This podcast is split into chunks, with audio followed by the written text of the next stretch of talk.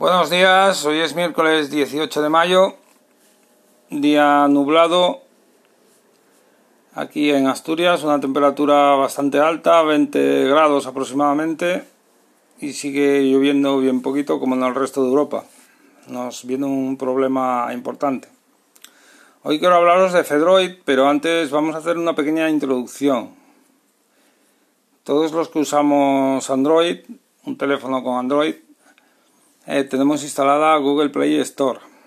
Eh, Google Play Store es la tienda de aplicaciones de donde nos bajamos las aplicaciones, sea Facebook, Twitter, eh, Netflix, juegos, etc. Google, para poder, para una, un desarrollador poder publicar su aplicación, pues Google tiene unos términos y unas condiciones que no todos los desarrolladores pueden cumplir, sea por software libre, sea por licencia, sea por, por, por la propia, el propio pago de una licencia que tienes que, pagar para poder eh, eh, publicar en tu aplicación. Con ello consigue que el sistema Android sea muy, muy estable, no nos espíen, que para eso ya está Google y Facebook, y no nos intenten robar datos, aunque siempre hay alguna aplicación por ahí que se cuela. La imaginación de las empresas que se dedican a la recopilación de datos, pues lógicamente siempre va por delante. Eh, hay alternativas, lamentablemente pocas, a la, Google Play Store. Y una de ellas, para mí la más interesante, es eh, Fedroid. Hay otras, como digo, Aptoide y otras. Hoy quiero hablaros de Fedroid, que deberíamos tenerlo todos instalado. El Fedroid es, es lo mismo, lo único es lo mismo que Play Store, lo mismo que, lo único es que es prácticamente software libre todo lo que hay. No hay, generalmente no hay aplicaciones de pago. Tampoco hay aplicaciones tipo Netflix, tipo Facebook.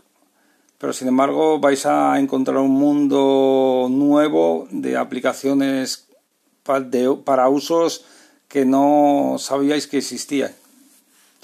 Desde aplicaciones tipo Strava a llevar el control de la, de la medicación en el caso de que tengas que tomar X pastillas al día. Es un mundo impresionante. Para instalar Fedroid, lamentablemente a Google no le gusta. Mm, no lo puede controlar y como no puede controlarlo, no, puede, no quiere que lo instales. Sin embargo, es muy fácil instalarlo, simplemente tienes que entrar en su página web, eh, sea en un móvil, una tele, en un ordenador, bajarte el APK, un archivo de instalador, darle permisos e instalarlo.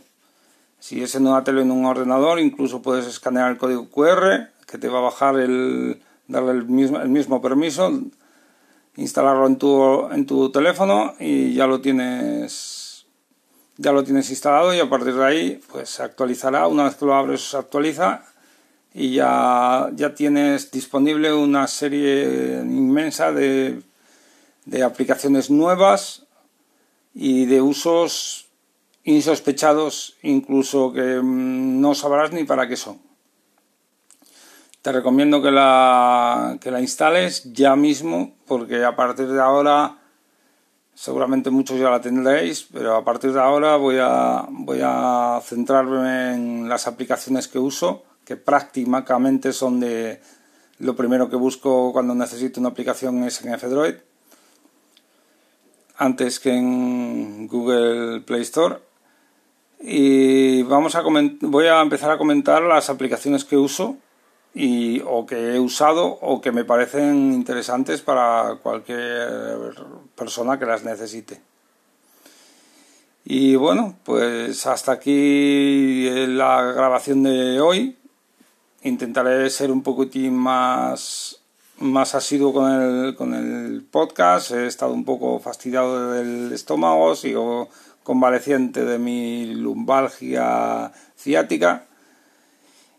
Y aquí seguimos, mejorando cada día. Eh, nos vemos mañana. ¿Vale? Venga, un saludo y hasta mañana.